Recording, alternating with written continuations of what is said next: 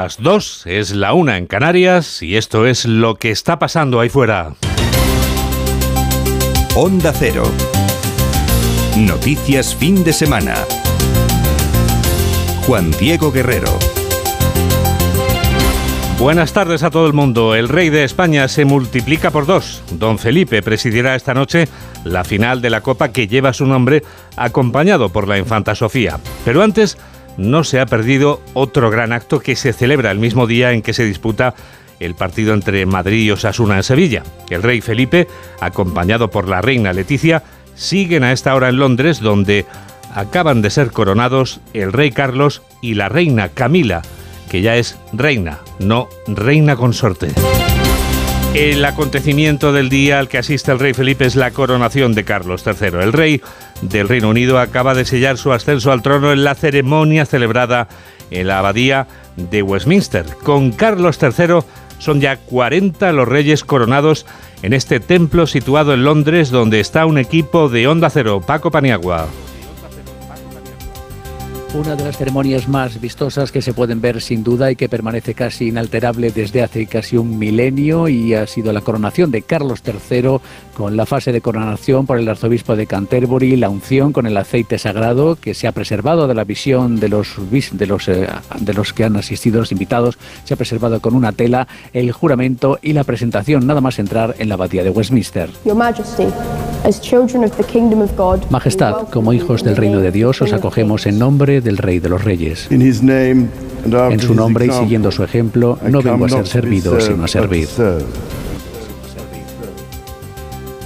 Ha sido coronada también en esta ceremonia la reina Camila en una imagen que sin duda habrá hecho rememorar a no pocos la figura de la fallecida Diana de Gales. Concluida la ceremonia, los reyes de Inglaterra realizarán ahora un recorrido por el centro de Londres en la carroza centenaria que llevan utilizando los soberanos británicos desde tiempo ancestral. Entre los más de 2.000 invitados a la coronación de Carlos III hay un centenar de jefes de Estado, como es el caso del rey Felipe, que ha viajado acompañado, como decíamos, por la reina Leticia hasta Londres, Paco.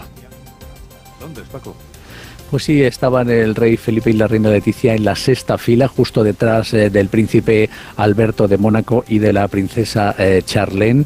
Eh, hemos visto que el, rey llevaba el mismo traje que llevó en su proclamación de capitán general, la reina Leticia con un vestido color rosa y con una gran pamela, un vestido de una conocida diseñadora venezolana y sentados en un lugar muy destacado en la abadía junto a otros reyes y jefes de Estado, entre ellos el presidente de Francia, Emmanuel Macron, su esposa, también la esposa del presidente presidente Joe Biden de Estados Unidos y el vicepresidente chino, entre otros. Destacar entre los invitados el príncipe Enrique, hijo menor de Carlos III, situado en una fila menos destacada de la abadía entre sus primos. Ha sido coronado el rey más viejo de la historia del Reino Unido, Carlos III, a los 74 años y le han acompañado algunos de los líderes más poderosos de la Tierra. Las casas reales se parecen, pero no se parecen en todo. Sus diferencias hacen que cada una sea reconocible por rasgos particulares. Las monarquías parlamentarias, la británica en concreto, tiene un estilo muy conocido y reconocido, que la convierte no solo en una institución, sino en una organización que representa, que vende la marca Reino Unido por el mundo. Seguimos en Londres ahora con Celia Maza. Lo cierto es que la familia real británica está llena de particularidades. Es la única de las ocho monarquías parlamentarias europeas que sigue celebrando la ceremonia de la coronación. Con la inflación disparada, los críticos no ven con buenos ojos un gasto estimado de 100 millones de euros para el erario público, pero sus defensores recalcan que una ocasión nacional como esta atrae un enorme interés mundial que compensa con creces el gasto que conlleva. El papel ceremonial sigue siendo también clave en la institución. El Palacio de Buckingham despliega como ningún otro la pompa y boato, y otra gran diferencia es que el rey es jefe de Estado y al mismo tiempo máxima autoridad de la Iglesia anglicana y es también monarca en 14 naciones de la Commonwealth, la mancomunidad de 56 países con vínculos históricos con el Reino Unido. Camila Parker Bowles ha protagonizado el largo y tortuoso camino, como si de la canción de los Beatles se tratara, porque su vida ha llegado este sábado a un momento crucial. La esposa del rey Carlos ha sido coronada y desde hoy no es la reina consorte, sino la reina del Reino Unido, Celia. Sí, Camila ha sido coronada hoy como reina. El consorte de una reina nunca se convierte en rey, como pasó con el duque de Edimburgo, marido de Isabel II. Pero si el soberano es varón, su esposa pasa a ser reina. Lo cierto es que el viaje personal de Camila ha sido casi toda una proeza. En su momento llegó a ser, según las encuestas, la mujer más odiada del Reino Unido, pero poco a poco ha ido ganándose la aceptación del pueblo. Su gran secreto, el de nunca querer emular a Diana. De hecho, nunca quiso recibir el título de princesa de Gales. Carlos III la ha descrito siempre como la mujer de su vida. En la ceremonia, sus nietos han tenido hoy un gran protagonismo como pajes. Como anécdota, destacar que su exmarido, invitado por cierto hoy a la ceremonia por la gran relación de amistad que les mantiene, fue en su día también paje en la coronación de Isabel II. Puedes seguir la coronación de Carlos III y de la reina Camila en tiempo real a través de nuestra web. El equipo de Onda Cero Multimedia te cuenta todos los detalles en directo en ondacero.es. Londres es una ciudad blindada este sábado, igual que lo es Sevilla, donde esta noche se juega una final inédita. Nunca habíamos visto un Madrid-Osasuna en la final de la Copa de Su Majestad el Rey. En el Estadio de la Cartuja solo puede ganar uno y hay que jugar como si fuera la última final que disputaras en la vida. Una final da siempre mucha ilusión y siempre pienso antes de una final, eh, a mí personalmente, puede ser la última. Lo pensaba en 2003 y no ha sido la última. Y lo pienso hoy, puede, puede ser la última hoy, a disfrutarlo. Y lo mismo pido a los jugadores. No hace falta motivar a la gente con ver las gradas llenas y ver tanto rojillo y ver ese mosaico, yo creo que es suficiente, ¿no? La gente es consciente de, del partido que es, ¿no? Creo que para que las cosas sucedan primero hay que visualizarlas y sí que visualizo a, a David y a Unai levantando esa copa. Esa copa será para los de Ancelotti o para los de Arrasate, para el Real Madrid Club de Fútbol que tendría 20 copas o para el Club Atlético Osasuna que tendría su primera copa, Sevilla que acoge nuevamente la final del torneo del CAO es una ciudad tomada policialmente para garantizar la seguridad y para que el partido solo sea un espectáculo deportivo. Desde la ciudad del Río Betis informa Juancho Fontán. El partido ha sido declarado de alto riesgo, por ello la ciudad está reforzada con un dispositivo de seguridad formado por un total de 1.788 efectivos entre Policía Local, Policía Nacional y Guardia Civil. Un dispositivo que también cuenta con la participación de Casa Real, la Jefatura Provincial del Tráfico y la Real Federación Española de Fútbol. En concreto, participan 230 efectivos de la Policía Local de Sevilla y 1.389 policías nacionales, mil de ellos vienen desde Madrid. La Guardia Civil, por su parte, ha desplegado a 169 efectivos. Sevilla está blindada estos días para recibir a los más de 50.000 aficionados del Real Madrid y de los Asuna. La final de la Copa de Su Majestad el Rey es un reclamo para los negocios de la capital andaluza ante la avalancha de visitantes que recibe Sevilla. Las decenas de miles de personas que ya están en la capital hispalense pueden dejar decenas de millones de euros de beneficios en Sevilla, a donde volvemos ahora con Marcha con. Más allá de la cita deportiva de primer nivel, se destaca el impacto económico que tiene en Sevilla y que se ha cifrado en más de 50 millones de euros. La ocupación hotelera este fin de semana es de lleno técnico, llegando al 90% de ocupación. Así lo destaca Manuel Cornax, que es presidente de la patronal hotelera. Y bueno, esperamos llegar al 90 y con más ocupación, lógicamente, en los hoteles que están más cerca del estadio y en los hoteles pues, donde se alojan los equipos que van a jugar. El consumo también se dispara. Bares y restaurantes hacen cajas de récord, sobre todo en establecimientos del centro de la capital hispalense. Un consumo que se ve alentado además por las altas temperaturas que registra la ciudad. Renfe ha programado un dispositivo de refuerzo con 15 trenes especiales desde Madrid, 5 y sábado, 4 mañana domingo, Pamplona 2 y 2 y desde Zaragoza se han dispuesto 8.000 plazas adicionales. Minutos adicionales sobre esta final de Copa son los que tendremos ahí cuarto con Alberto Pereiro desde el Estadio de la Cartuja. Y luego Onda Cero va a contarles la final de la Copa del Rey de Fútbol como nadie en el Radio Estadio que conduce Edu García desde las 4 de la tarde, las 3 en Canarias.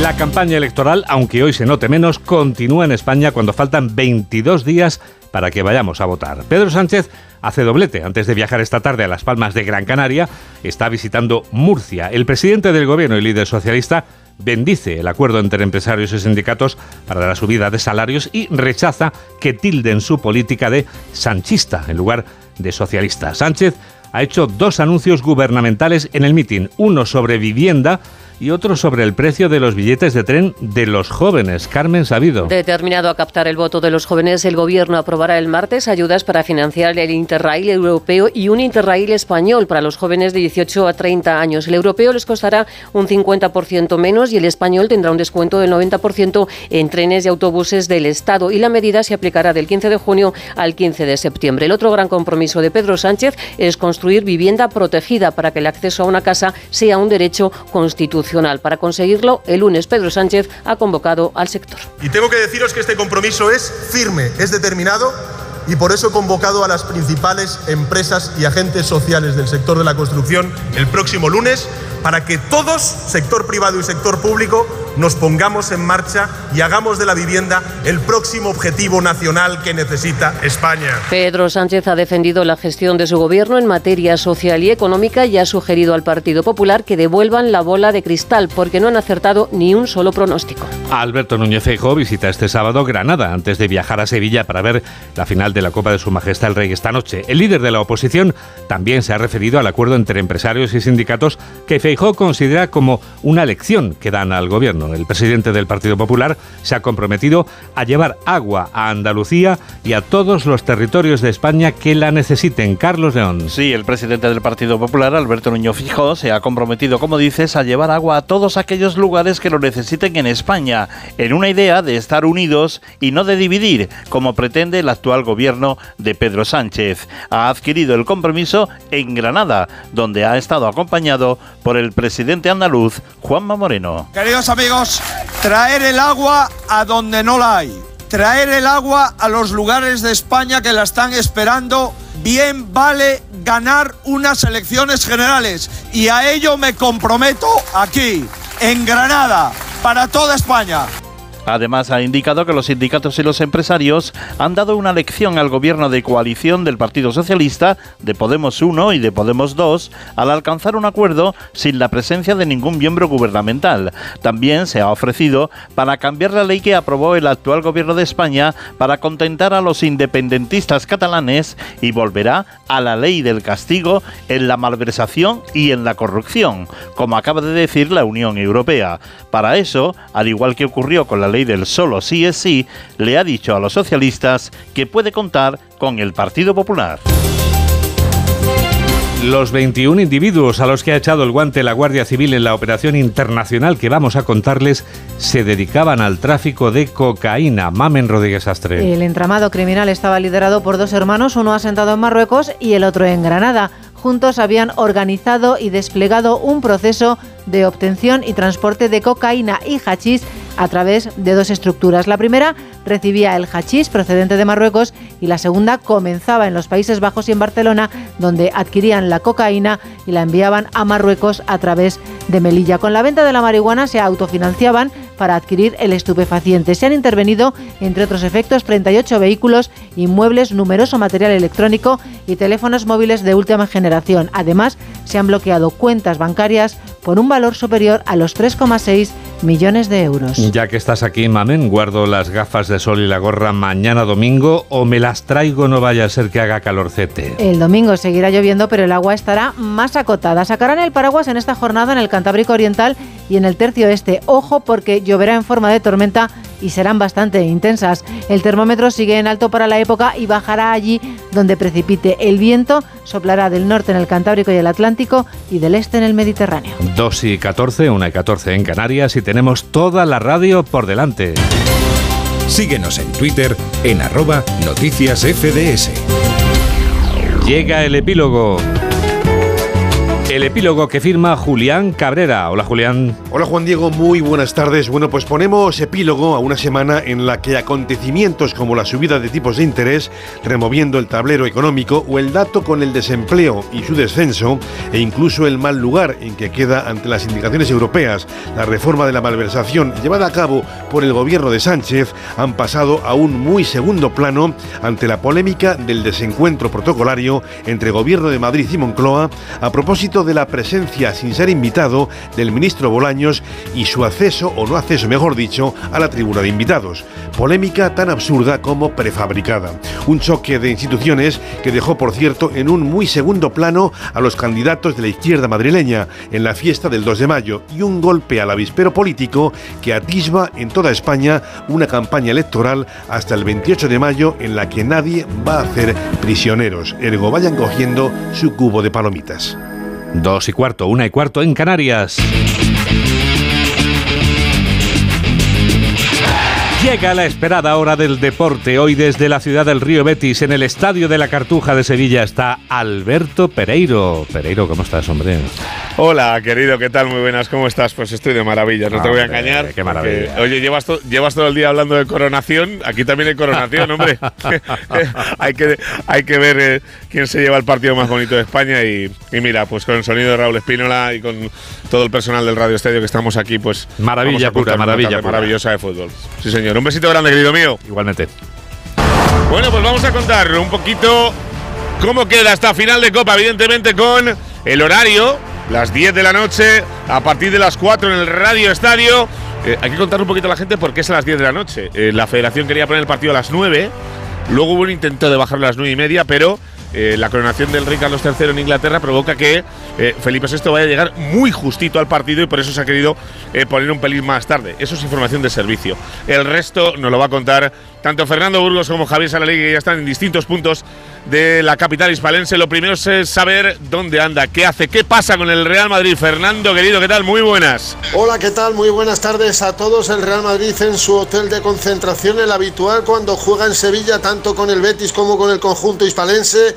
El NH Collection muy cerquita del Ramón Sánchez Pijuán, un poquito alejado de la zona donde se ubica el estadio de La Cartuja, un equipo el madridista que desayunó hasta las 11 de la mañana, que después tuvo entrenamiento de activación entre 12 y 12.45, ahí en medio hubo sesión táctica de vídeo de 15 minutos por parte del cuerpo técnico de Carlo Ancelotti, han comido a la una y media y en estos momentos están descansando ajenos a la marea blanca, a la riada de público desde la capital de España y desde otros puntos del territorio español hasta un total 26.000 que están llegando por tierra, sí, en tren también, aire, iba a decir río por el río Guadalquivir, pero no, de momento no, no vienen por ahí, pero repito, en torno a 26.000 aficionados llegando a esta Sevilla que luce esplendorosa.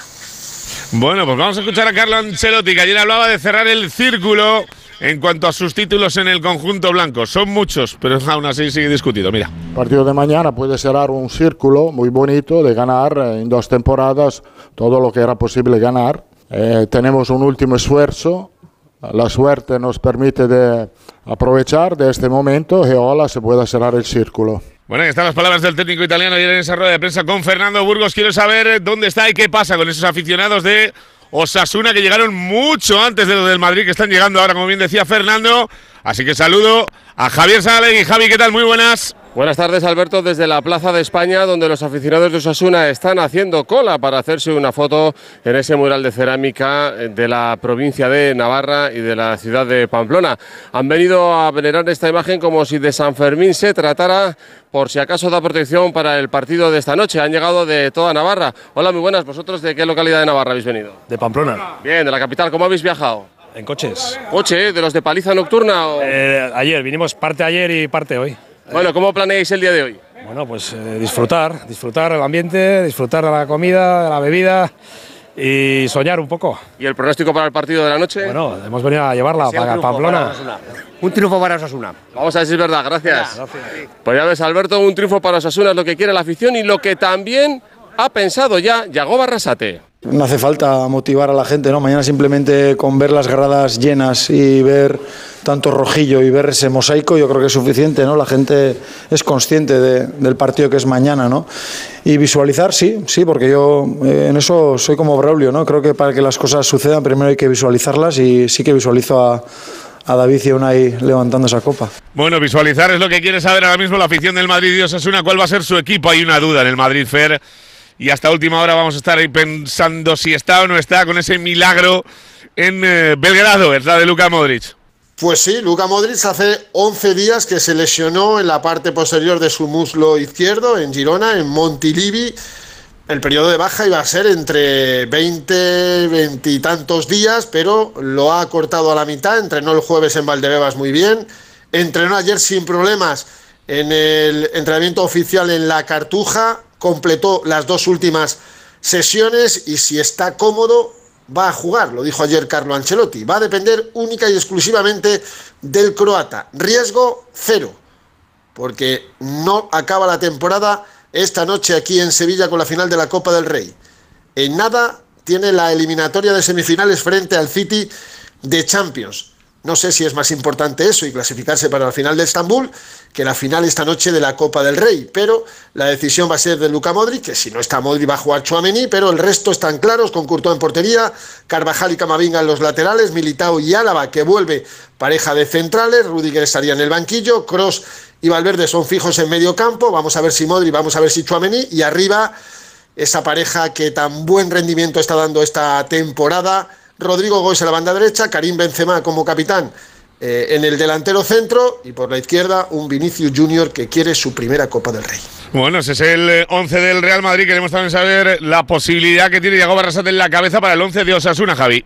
Osasuna puede jugar con Sergio Herrera en la portería, Rubén Peña, Aridane, David García y Juan Cruz en defensa, Lucas Torró, Moy Gómez y Moncayola en el centro del campo, con Abde en la banda izquierda y aquí viene la duda, Chimi Ávila o Rubén García en la banda derecha y Budimir arriba. Cabe otra opción, ojo, no la descartemos, Moncayola como lateral derecho, Rubén Peña doblándole por delante, el Chimi Ávila en punta de ataque con Rubén García y Budimir, en este caso en el banquillo.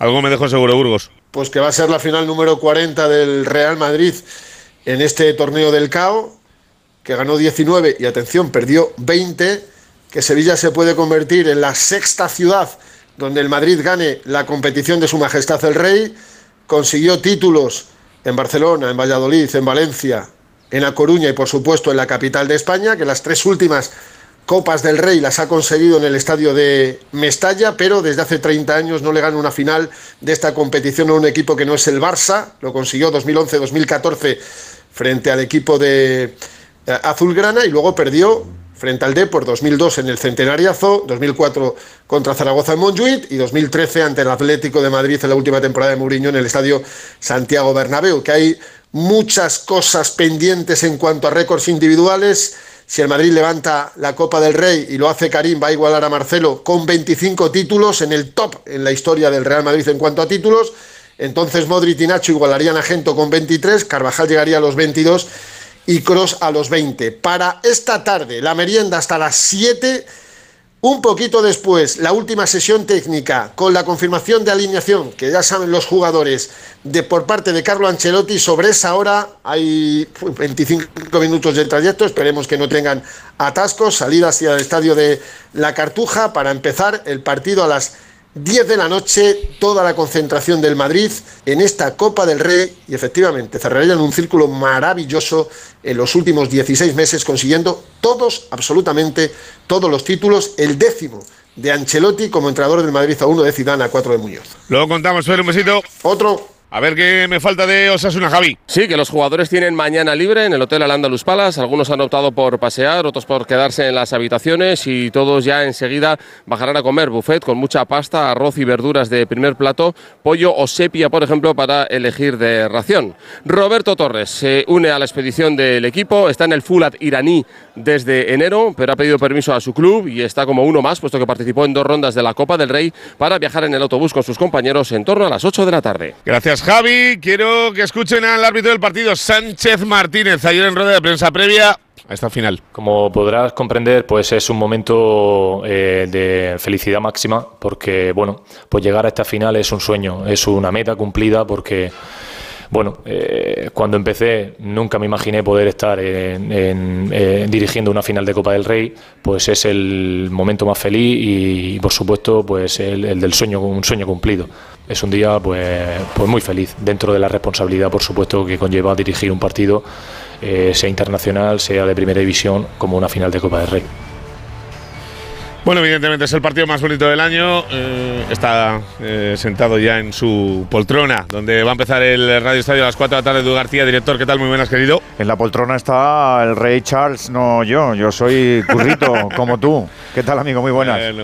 muy bien. Escucha, hablando de Corona, ¿quién se la pones? ¿Madrid o Sasuna? Pues mira, es favorito el Madrid por esos ingredientes que todos manejamos. Huele el confeti, la plataforma de entrega, las manos desenfundadas de las autoridades de manera instintiva y así activan el modo perfección. Nada le duele al tocado, al remolón le da por correr y el que necesita tres intentos para acertar, pues achica la, ratio y, con uno le basta. Pero, un pero así como muy grande, hoy la clave yo creo que pasa por, por Osasuna, si es capaz de que su porcentaje de ilusión se coma a su porcentaje de presión barra nervios. El novato suele pecar de verse superado en todo esto y hay, hay muchos ejemplos, pero este plantel yo creo que tiene un triple factor C C de carácter, C de compromiso y, C de capacidad. Hay futbolistas de última oportunidad, también hay futbolistas en esa plantilla de descaro y sobre todo hay un gran interpretador que es el míster, un tipo de cálculos, de sumas, de restas y de derivadas, un dominador de situaciones que seguro hace que ese porcentaje de opciones se eleve para que veamos una final competitiva y reñida casi hasta el final. Este es mi vaticinio, Alberto, y también mi deseo, para que te voy a engañar. Eh, bueno, eh, eh, últimamente hemos llegado al punto de tener que analizar prácticamente todo de cada partido. acabamos de escuchar a Sánchez Martínez. ¿Este completa garantía para un día como el de hoy? Sí, ¿no? Sí, yo creo que es el mejor árbitro que tiene ahora mismo el plantel de Trencillas español. Sabe perfectamente que tiene que equilibrar el principio de autoridad y también, como no, de displicencia con los profesionales. Y yo creo que es el árbitro ideal para una final ideal. Yo creo muchísimo en la ecuanimidad elevada al cubo, ya que estábamos hablando de profes de matemáticas, de, José María Sánchez Martínez de Lorca, Murcia. Un besito, Edu. Un abrazo y un beso, chao. Bueno, hay noticias también eh, relacionadas con el mundo del fútbol. Eh, perdida la actividad, evidentemente, en la primera división. Eh, sí hay partidos de segunda, también de eh, la eh, primera eh, femenina, pero hay una noticia también relacionada con reunión que ha habido hoy aquí en Sevilla con las territoriales. Esther Rodríguez, mamá querida, ¿qué tal? Muy buenas. Hola, ¿qué tal Alberto? Pues sí, aprovechando que está allí toda la cúpula de la Federación Española de Fútbol, se han reunido los presidentes de las territoriales y entre otras cosas han alcanzado un acuerdo para que en tercera federación haya 18 equipos por grupo. La decisión impulsada por unanimidad por las federaciones territoriales está pendiente de aprobación, eso sí, de la comisión delegada. Entre otras cosas, también la, la federación ha renovado su compromiso con el fútbol femenino garantizando las ayudas para los próximos cuatro años. Y como dices, no hay fútbol en primera división, pero sí en segunda con la jornada 39 ya en juego. Comenzaba ayer con el empate a uno entre Alavés y Granada, resultado que permite al conjunto nazarí conservar de momento la segunda plaza. Se juega hoy un Tenerife Levante con los granotas intentando el asalto al liderato que ostenta el Eibar y que jugará el lunes ante Las Palmas. Ese Tenerife Levante comienza a las cinco y media, a las cuatro y cuarto Mirandés Racín, a las seis y media Leganés Huesca. También estamos atentos a la jornada 28 de la Liga Femenina que se inauguraba ayer con la victoria del Real Madrid 0-2 en Sevilla para amarrar la segunda plaza. Este mediodía se han jugado dos partidos, a la vez uno, Granadilla 1, Atlético 0, Levante Las Planas 1, desde las 4, Madrid Club de Fútbol Alama y Real Sociedad Barcelona con un Barça ya campeón. Ahora vuelvo contigo para alguna cosita que se nos haya pasado en la actualidad deportiva de este sábado de la final de Copa, pero una vuelta por lo que pasa en el fútbol de Europa. Venegas, Miguel, ¿qué tal? Muy buenas. Hola Alberto, muy buenas. Pues tenemos menú completito para hoy. Para empezar, ya se ha jugado la final de la Champions Asia, que ha ganado el Uragua de Japón, así que va a jugar el Mundialito del año que viene. A ver si también lo juega el Madrid. Pero bueno, mientras en Europa, hoy tenemos jornada completita. En la Premier, por ejemplo, a las 4 va a jugar el City en casa contra Leeds United, que ya no es de Javi Gracia, eh, y el Chelsea va a jugar en Bournemouth. En Italia tenemos eh, doble enfrentamiento romano-milanés. Juegan los dos semifinalistas de Champions, el Milan a las 3 en casa contra la Lazio y el Inter a las 6 en Roma, en el Olímpico, contra la Roma de José Mourinho. Y en la Bundesliga tenemos al Bayern jugando a las 6 y media en Bremen. Mañana lo hará el Dortmund y mañana también lo hará el Paris Saint-Germain, que lo va a hacer en cuadro. Hoy juegan sus dos perseguidores, el Lens y el Marsella. Y ojo, que están solo a 5 puntos. Gracias, Miguel. Eh, pendientes también de hoy la final femenina del Masters eh, Madrid Open de tenis, como llevamos los últimos 15 días y mañana Carlitos Alcaraz, Granado. Raúl, ¿qué tal? Muy buenas. ¿Qué tal, Alberto? Penúltimo día de competición en el Mutua Madrid Open de tenis, donde vamos a vivir dos finales. La primera de ellas a partir de las tres y media de la tarde y es la final del cuadro de dobles masculino que va a medir a la pareja formada por Bopana y Ebden frente a Kachanov y a Rublev. Y después, la gran final del día, la del cuadro femenino, será a a las seis y media de la tarde. Va a enfrentar a la polaca Sviatek, la número uno del mundo, frente a la bielorrusa Sabalenka, la número dos del mundo. Las dos han sido las grandes dominadoras del cuadro y por tanto tendrán que medirse en esa gran final. Y para mañana, lo que va a centrar toda nuestra atención a partir de las seis y media de la tarde, la final del cuadro masculino, donde sí va a estar Carlos Alcaraz, que tiene ante sí la posibilidad de reeditar el título, el número dos del mundo, que se va a medir a un lucky loser, que fue eliminado en primera ronda, pero que después fue repescado, ha llegado hasta la final. El alemán Straff, el número 65 del mundo, será el gran rival de Carlitos Alcaraz para hacerse con un nuevo título en el Mutua Madrid Open. Y la viviremos mañana en el Radio Estadio sin lugar a dudas. Esther, algo nos hemos dejado fijo. Pues sí, el Gran Premio de Miami de Fórmula 1 que vive hoy su, su segunda sesión de entrenamientos, terceros libres a partir de las seis y media, en las 10 la clasificación. Ayer Carlos Sainz fue segundo, Alonso terminó quinto, que el Palma Futsal jugará mañana la final de la Champions League ante el Sporting de Portugal, que tenemos otra Copa del Rey, la de balonmano con semifinales, además León Barcelona y Logroño Valladolid, y que arranca la 106 edición del Giro de Italia, con ese duelo que habrá entre Roglic y Ebenepol como grandes favoritos, además de la sexta etapa de la Vuelta a España femenina. Sí, señor, gracias Esther. Juan Diego, Juan Diego. Juan Diego ¿eh? Aquí estoy. No, ya le iba a decir que el año pasado él con este partido se lo pasó muy bien, porque le fue por sus intereses. Es verdad. Así que este año veremos a ver cómo repartimos suerte. Pero bueno, aquí lo contaremos, querido. Hombre, a la un, vamos, dentro de una hora y media estoy clavadito en el Radio Estadio pendiente. Más te vale que yo, que, que, pasamos nota, ¿eh? Ya lo sabes. Por supuesto. gracias, querido Alberto. Besito grande. Adiós. Chao, chao, chao, chao. Chao, Esther, gracias, ¿eh? Adiós. Bueno, ya son y media. Esto quiere decir que seguimos contando lo que está pasando ahí fuera. Onda Cero. Noticias fin de semana. Juan Diego Guerrero.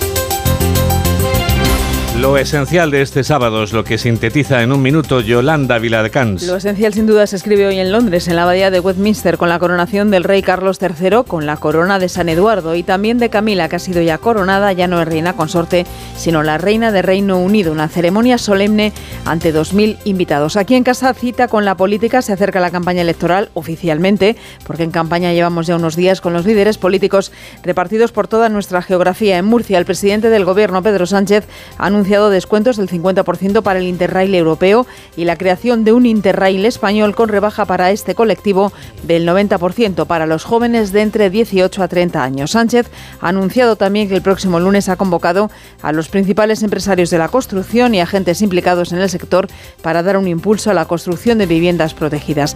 Desde Granada, el presidente del PP, Alberto Núñez Feijóo, se ha comprometido a llevar el agua a los lugares de España donde no la hay, como en Andalucía, un compromiso personal político e institucional que ha trasladado al presidente de la Junta, Juanma Moreno. Y además, operación de la Guardia Civil que ha desarticulado una organización criminal asentada en Melilla, Barcelona y Granada que transportaba cocaína desde los Países Bajos hasta Marruecos a través de la ciudad autónoma. Se ha detenido a 21 personas. 2 y 32, 1 y 32 en Canarias y tenemos toda la radio por delante.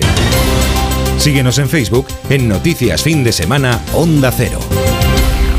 El rey de España, que presidirá esta noche la final de la Copa que lleva su nombre, no se ha perdido otro gran acto que se celebra el mismo día en que se disputa el partido entre Madrid y Osasuna en Sevilla. Don Felipe, acompañado por doña Leticia, sigue a esta hora en Londres, donde ha sido coronados ya el rey Carlos y la reina Camila, que ya es reina, no reina consorte.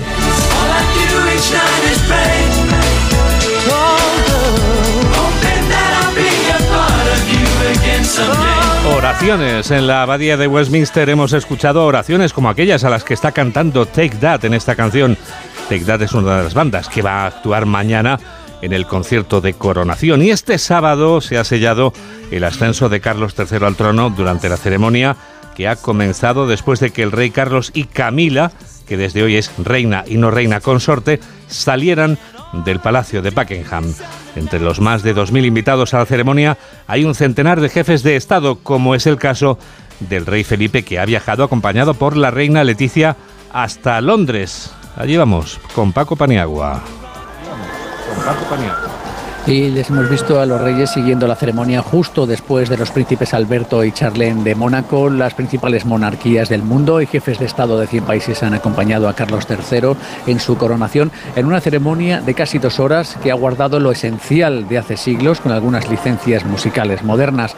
El momento central de esta ceremonia era cuando el arzobispo de Canterbury colocaba la corona sobre Carlos III después de haberle ungido con aceite traído de Tierra Santa.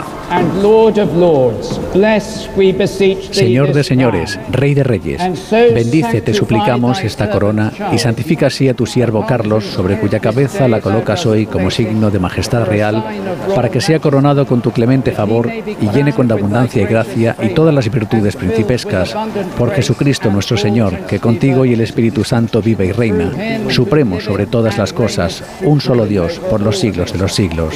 Dios salve al Rey. God save the King. God save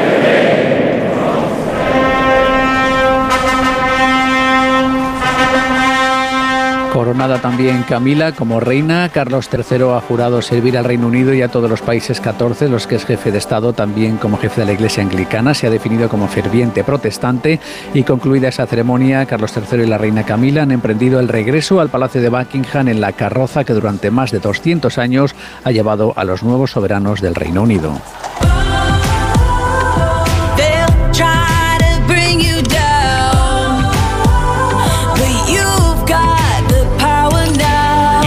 Intentarán derribarte, pero tú tienes el poder ahora, canta Katy Perry, otra de las cantantes que van a actuar mañana en el concierto de coronación. El rey Carlos sabe que debe enfrentarse a una oposición mayor que la que tuvo su madre, la difunta reina Isabel. No solo se diferencia de ella en el nivel de popularidad, sino también en la manera en que ha celebrado la ceremonia de este sábado en Londres, a donde volvemos con Celia Mazar. La adaptabilidad a los nuevos tiempos es al fin y al cabo de lo que depende la supervivencia de la monarquía y eso es lo que ha querido representar hoy la coronación de Carlos III. Se ha mantenido la tradición, pero también se han incluido cambios para representar a la sociedad británica del siglo XXI, donde el primer ministro es de descendencia india y de credo hindú. Por primera vez en los 900 años que se llevan celebrando coronaciones de monarcas en la abadía de Westminster, se ha escuchado hoy gospel y música galesa. La ceremonia ha sido más multirracial y multiconfesional. Carlos III es máximo representante de la Iglesia de Inglaterra, pero el rito del juramento se ha modificado para incluir la promesa de fomentar un ambiente en el que personas de todas confesiones y creencias puedan vivir libremente. Carlos, tú tienes el poder ahora.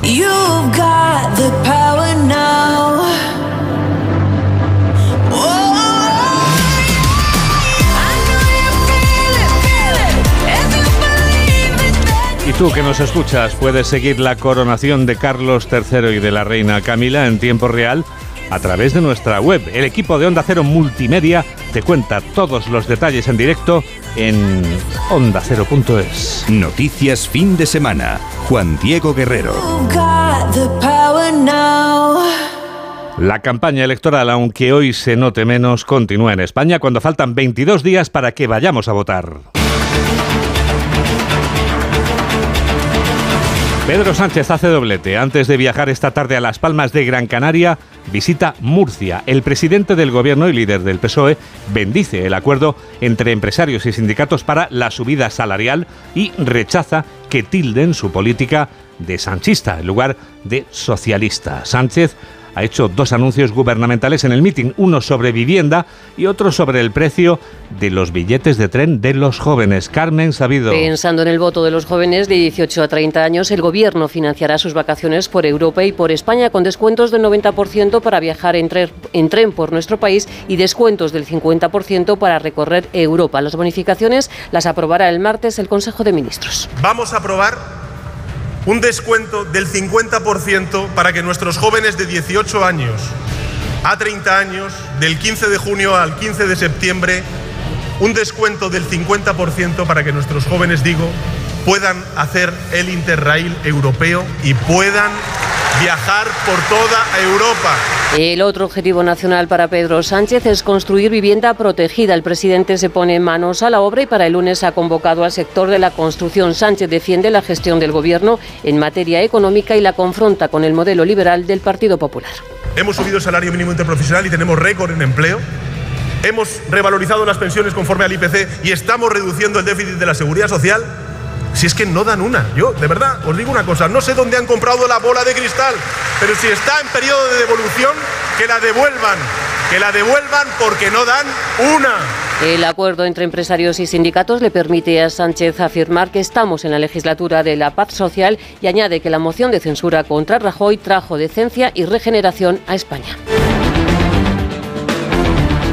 Alberto Núñez Feijóo visita este sábado Granada antes de viajar a Sevilla para ver esta noche la final de la Copa de Su Majestad el Rey. El líder de la oposición también se ha referido al acuerdo entre empresarios y sindicatos que Feijóo considera que es una lección que dan al gobierno. El presidente del Partido Popular se ha comprometido a llevar agua hasta Andalucía y hasta todos los territorios de España que la necesiten. Carlos León. Sí, el presidente del Partido Popular se ha comprometido a llevar ese agua donde no la hay en toda España y ha añadido que será su compromiso político y personal. Queridos amigos, traer el agua a donde no la hay. Traer el agua a los lugares de España que la están esperando. Bien vale ganar unas elecciones generales. Y a ello me comprometo aquí, en Granada, para toda España añadido que ha añadido que lo vamos a hacer quien ha incidido y ha incluido la necesidad de iniciar el camino del cambio en el gobierno para volver a los temas importantes que afectan a los ciudadanos, buscando soluciones y evitando la confrontación. Ha comparado ese cambio a lo ocurrido en España cuando los socialistas ganaron las elecciones de 1982. Ahora se necesita con mayor urgencia si cabe el cambio del 82, producirlo en el año 23 para iniciar una nueva etapa de la espada constitucional que iniciamos con la victoria de la UCD y después del Partido Socialista. Y como dices Juan Diego, Feijó también se ha referido al acuerdo entre patronal y sindicatos para aplicar subidas salariales, afirmando que Sánchez ha recibido una gran lección de ellos y trasladando su compromiso de cerrar el pacto de rentas que el gobierno no ha conseguido, al tiempo que ha instado al Ejecutivo Central a bajar impuestos, pues nunca un gobierno ha recaudado tanto. Soy Laura Borrás y de aquí no me moverás. Eso parece decir la líder de Junts, condenada a cuatro años de cárcel y trece de inhabilitación, que no se da por aludida, pese a que ha sido suspendida como presidenta del Parlamento, hace como si no hubiera pasado nada. Vamos hasta Onda Cero Barcelona con Marcos Díaz. Laura Burras ignora la resolución de la Junta Electoral Central y ha defendido que continúa siendo la presidenta del Parlamento. La líder de Junts per Catalunya ha afirmado que seguirá luchando con firmeza por la independencia sin miedo a los poderes que quieren vulnerarle, denuncia sus derechos políticos. Nos quieren asustados, rendidos, pero estamos firmes, estamos aquí a pesar de las vulneraciones de derechos, porque la Junta Electoral Central ha regresado, pero nosotros estamos aquí para decirles que seguimos adelante. Laura Burras lo ha dicho en un acto de precampaña celebrado en Barcelona, en el que también ha participado el alcaldable Xavier Trías. El candidato por la capital catalana ha arremetido contra Ada Colau porque afirma la ciudad ha perdido el liderazgo desde que ella es alcaldesa. 3 menos 17, 2 menos 17 en Canarias. Onda Cero. Noticias fin de semana.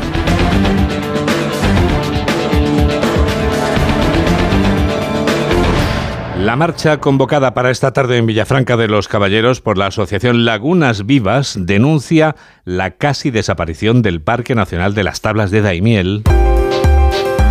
Y en ella los convocantes de esa marcha, en ese municipio toledano, no quieren que los humedales de la zona en la que viven tengan un nefasto final. Por eso es por lo que han convocado esta marcha. Desde Onda Cero, Toledo, Javier Ruiz. La asociación considera que la gestión realizada en Doñana es parecida a la que se realiza en el ámbito de la mancha húmeda, lo que ha provocado, asegura, la práctica desaparición de otro parque nacional, el de las tablas de Daimiel, por la explotación del acuífero 23 y la mala gestión del agua por parte del Ministerio de Transición Ecológica, tal y como indican los portavoces de la Asociación Lagunas Vivas de Villafranca de los Caballeros. El agua llega muy poco, el río Jiguela sigue sobreexplotado y queremos insistir cada mes reivindicando, insisto, estos humedales como parte de la reserva de la biosfera de la mancha húmeda.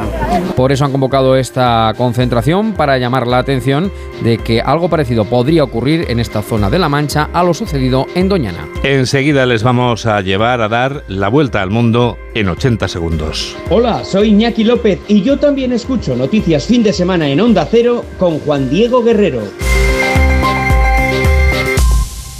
¿Nervioso por la vuelta al trabajo? Tranquilo, toma Ansiomet. Ansiomet con triptófano, lúpulo y vitaminas del grupo B contribuye al funcionamiento normal del sistema nervioso. Ansiomet, consulta a tu farmacéutico o dietista. Luz es matrona. Trajo al mundo a su sobrino Carlos y ahora que es mayor y tiene un coche nuevo, le trae un notición. Carlitos, el seguro de coche de Ama incluye la reparación y sustitución de lunas a domicilio. ¿Ya estás tardando? Ama, seguros para profesionales sanitarios y sus familiares. Infórmate en amaseguros.com o en el 911 75 40 37. Síguenos en Twitter en arroba noticias FDS. Son menos cuartos el momento del Foreign Affairs. Noticias del resto del mundo. ¿Dónde empezamos, Laura? En Israel, Juan Diego, que vive un momento de grave repunte del conflicto con los palestinos, una escalada que en lo que va de año deja 120 fallecidos. Este sábado han muerto dos palestinos y otro ha resultado herido tras ser alcanzados por disparos del ejército israelí en Cisjordania. Según la inteligencia israelí, se trata de los mismos palestinos que estuvieron implicados en un tiroteo contra vehículos israelíes el pasado 2 de mayo. Corresponsal en Jerusalén, Hanna Beris. Tan solo unos días después que Israel matara a los miembros de Hamas de la ciudad de Nablus que habían dado muerte semanas atrás a una madre y dos hijas de una familia israelí, hoy se llevó a cabo otro operativo, concretamente en el campamento refugiados Tulkarem al norte de Cisjordania. Esta vez, según fuentes palestinas, los muertos eran miembros de los batallones mártires de Al-Aqsa y eran, según Israel, responsables del atentado contra la localidad de Avnei Hefetz días atrás, en el que hubo heridos, pero no víctimas mortales. Vamos ahora hasta Estados Unidos por un nuevo sobresalto, un apuñalamiento ocurrido, Laura, cerca de la Universidad de Iowa, en el estado del mismo nombre, con múltiples víctimas. Sí, se habla de un número indeterminado de víctimas jóvenes tras esta agresión perpetrada al parecer por un sospechoso que, según informan medios norteamericanos, está siendo buscado por la policía tras darse a la fuga. No está confirmado si las víctimas son estudiantes del centro universitario. La administración de Biden se enfrenta estos días a una llegada masiva de migrantes a la frontera con México en vísperas de que expire la medida anti-COVID que permitía las devoluciones en caliente. Las autoridades que han reforzado la frontera con 4.000 soldados regulares temen una nueva oleada que empeore una situación que de por sí ya es grave, como explica el secretario norteamericano de Seguridad Nacional, Alejandro Mayorkas. La situación en la frontera es muy grave, muy desafiante y muy difícil. Todos los días y todas las noches, día tras día, las 24 horas del día, los 7 días de la semana, los agentes de la patrulla fronteriza de los Estados Unidos mantienen segura nuestra frontera. El gobernador de Texas, Greg Abbott, ha seguido esta semana fletando autobuses con inmigrantes y enviándolos a Nueva York. La ciudad, que ya está al máximo de su capacidad, sin recursos económicos y albergues disponibles, recurre ahora a gimnasios para darles cobijo. Sudán quiere dar una oportunidad a la paz después de tres semanas de conflicto con 270 muertos y más de 2.000 heridos, según la ONU. Las partes se reúnen hoy en Jeddah con la mediación, Laura, de Arabia Saudí y Estados Unidos. El ejército sudanés y las fuerzas de apoyo rápidas han accedido para buscar una solución dialogada, aunque hoy continúan los enfrentamientos en el país. En Jartum, la capital, se agrava la escasez. La Organización Mundial de la Salud y Emiratos Árabes han entregado ya 30 toneladas de suministros médicos urgentes. Por vía aérea llega también la ayuda de otros países, que agradece así este representante del Ministerio de Salud sudanés. Todo esto viene como ayuda de los países a Sudán. Agradecemos a la Administración y al pueblo de Kuwait por apoyar a Sudán y a las Fuerzas Armadas. También les damos las gracias a la Administración y al pueblo de Qatar y a todos los países que apoyan a Sudán. En España, el Ministerio de Defensa confirma que en respuesta a la petición de la Unión Europea para evacuar a población extranjera se ha procedido en las últimas horas a una segunda misión de extracción de ciudadanos de diferentes nacionalidades de ese país para ponerles a salvo con el envío de la fragata Reina Sofía, que se encontraba en el Índico. Volodymyr Zelensky ha vuelto a casa contento tras su gira esta semana por Finlandia y Países Bajos. Se declara feliz por las promesas recibidas de más apoyo armamentístico para defenderse del invasor ruso. Vuelve satisfecho a Ucrania en un paréntesis dentro de esa gira internacional que retomará próximamente, puede que para viajar a Alemania. Hoy se ha conocido además que el Parlamento suizo ha accedido a que Zelensky intervenga por vídeo en esa Cámara en una decisión sin precedentes por su histórica neutralidad. Y hay también respuesta de Ucrania al anuncio de los mercenarios de Putin, el grupo de los Wagner, que fijan para el miércoles su salida de la ciudad de Bakhmut por falta de munición. Se trata para Kiev de un farol o estratagema para apoderarse de esa ciudad clave en la ofensiva antes de que Moscú celebre el Día de la Victoria el próximo 9 de mayo. El líder checheno Kadyrov ha reaccionado al anuncio de los Wagner ofreciéndose a, relevarles en Bakhmut enviando sus propias tropas. Por cierto, Ucrania acusa a Moscú de emplear en esa ciudad un proyectil de fósforo blanco. Su uso en áreas con civiles es considerado un crimen de guerra. Ucrania anuncia además, Laura, que ha interceptado su primer misil hipersónico ruso, el Kinsal. Y también confirma el arresto del bloguero chileno Gonzalo Lira por justificar la invasión rusa. Moscú, por su parte, denuncia que el escritor nacionalista ruso Zahar Pripelin, muy conocido en su país, ha resultado herido al explotar un artefacto colocado bajo su coche. Rusia, que ha detenido a un sospechoso, habla de atentado terrorista y señala a la resistencia ucraniana. Ha sido un resumen de Laura Gil. Hola. Soy Pepa Gea y yo también escucho Noticias Fin de Semana con Juan Diego Guerrero. Es que la casa se queda cerrada muchos meses. Bueno, la casa está cerrada, pero ya está protegida. Con los detectores de las puertas sabemos intentar entrar. Y con las cámaras detectamos cualquier movimiento. Nosotros recibimos las señales y las imágenes y las ponemos a disposición de la policía. Y eso sirve para que puedan desalojar la casa. Así que tranquilo, que nosotros nos anticipamos y sabemos cómo actuar. Protege tu hogar frente a robos y ocupaciones con la alarma de Securitas Direct. Llama ahora al 900-272-272. Síguenos en Facebook en Noticias Fin de Semana Onda Cero. Nadie está por encima de la ley. Esto lo sabe bien el abogado experto en Derecho de la Circulación, Santiago Córdoba, a quien saludamos ya a las 3 menos 9, 2 menos 9 en Canarias. Eh, en letrado, buenas tardes. Muy buenas tardes. Bueno, Santi, ¿de qué nos hablas esta semana? Pues mira, de siniestros de circulación causados por conductores con vehículos robados o sin seguro Imaginen el conductor de un vehículo robado o sin seguro que provoca un siniestro con heridos o muertos. O también el conductor que se da la fuga siendo el vehículo desconocido. Si el vehículo es robado, la aseguradora no es responsable de las indemnizaciones. Y evidentemente, si no tiene seguro o es desconocido, no hay aseguradora a la que reclamar. Y la pregunta es, ¿las víctimas y perjudicados podrían cobrar la indemnización? ¿Y cuál ¿Tendrían derecho? Sí, ¿cuál es la respuesta si tienen derecho? Pues la respuesta es que sí. Porque mira, en España existe un organismo público que actúa como fondo de garantía y asume las indemnizaciones para siniestros causados por vehículos sin seguro, robados o desconocidos. Así, cuando se contrata el seguro obligatorio del automóvil, al precio del seguro se le suma un recargo destinado a ese fondo de garantía. Así que al menos en parte las indemnizaciones se pagan entre todos los que contratan el seguro obligatorio del vehículo, que como su nombre indica, es obligatorio para todos los vehículos a motor que no estén dados de baja en la DGT. Muy interesante porque claro, si no tienes seguro es como si no circularas, es casi como ser clandestino, ¿no? Claro, y el, problema es la insolvencia para las víctimas, para los perjudicados. Natural. Que ya digo que en España, afortunadamente, sí tenemos este organismo público. Afortunadamente. Gracias, Santiago. Un abrazo y muy buenas tardes. Muy buenas tardes. Onda Cero. Noticias fin de semana.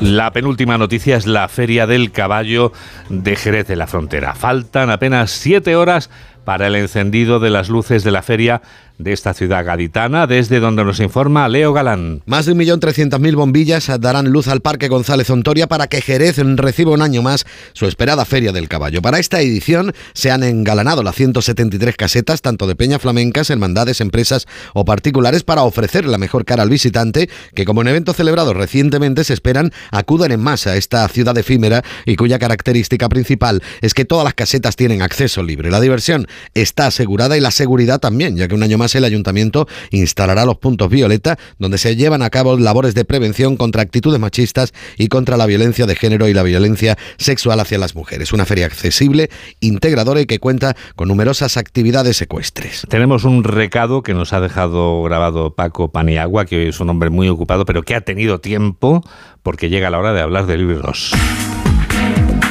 Y claro, le hemos pedido, déjanos estos libros que nos recomiendas. Ese es el trabajo de Paco Paniagua. El reciente fallecimiento de Fernando Sánchez Dragó hace más sobrecogedor el libro Si no amaneciera, porque está escrito por su hija, Yanta Barili, y acaba de ser publicado. Él llegó a leer las pruebas del libro, algo que ahora alegra sobremanera a Yanta. Es una novela que ha tardado cuatro años en escribir y en el que la autora, nacida en Roma, aborda las relaciones entre padres e hijas, los 100 años de vida de un hombre y la reconciliación con su hija. Desde luego es un libro que ningún libro se olvida, mm, pero este especialmente porque es verdad que se publica en un momento pues muy delicado para mí y para mi familia.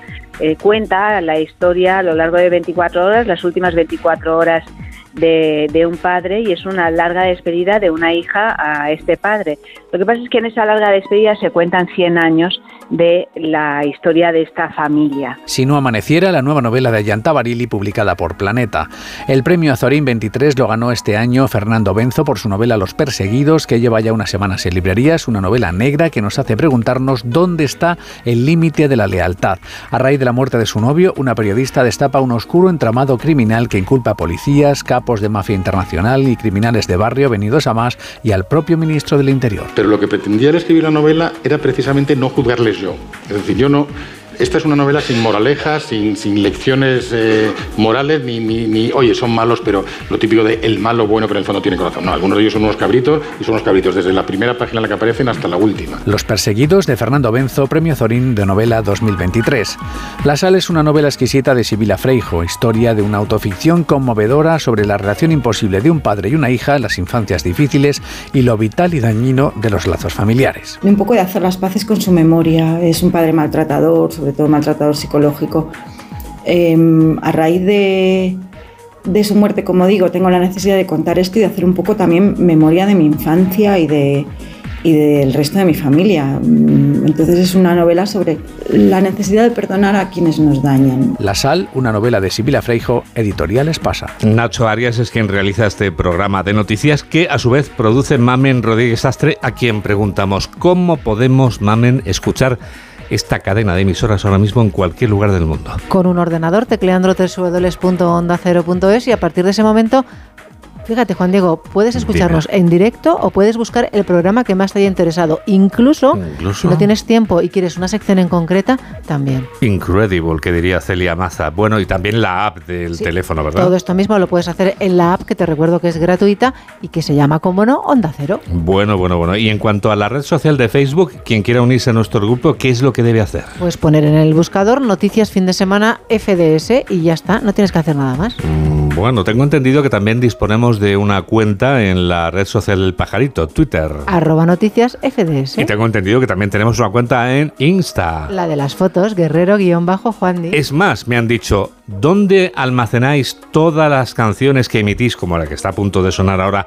en esa lista de reproducción maravillosa que tenéis? Si quieres escuchar las cuatro canciones que suenan en los cuatro informativos que tenemos, vete a Spotify, ahí pones noticias FDS canciones 22-23. Noticias fin de semana. Juan Diego Guerrero.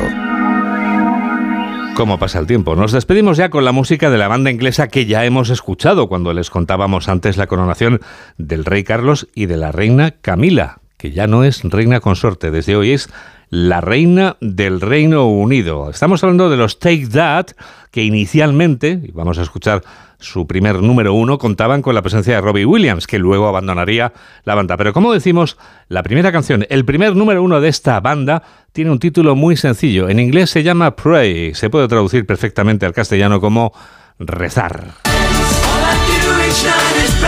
Gracias por estar a ese lado de la radio.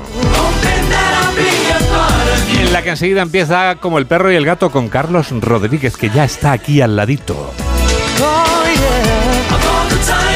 Que la radio te acompañe. Adiós. If you can't forgive the past, I understand that. Can't understand why I did this to you. And all of the days and the nights, so I regret it. I never showed you my love. that's nights will always walk with. You Holding you right by my side. But the morning always comes too soon.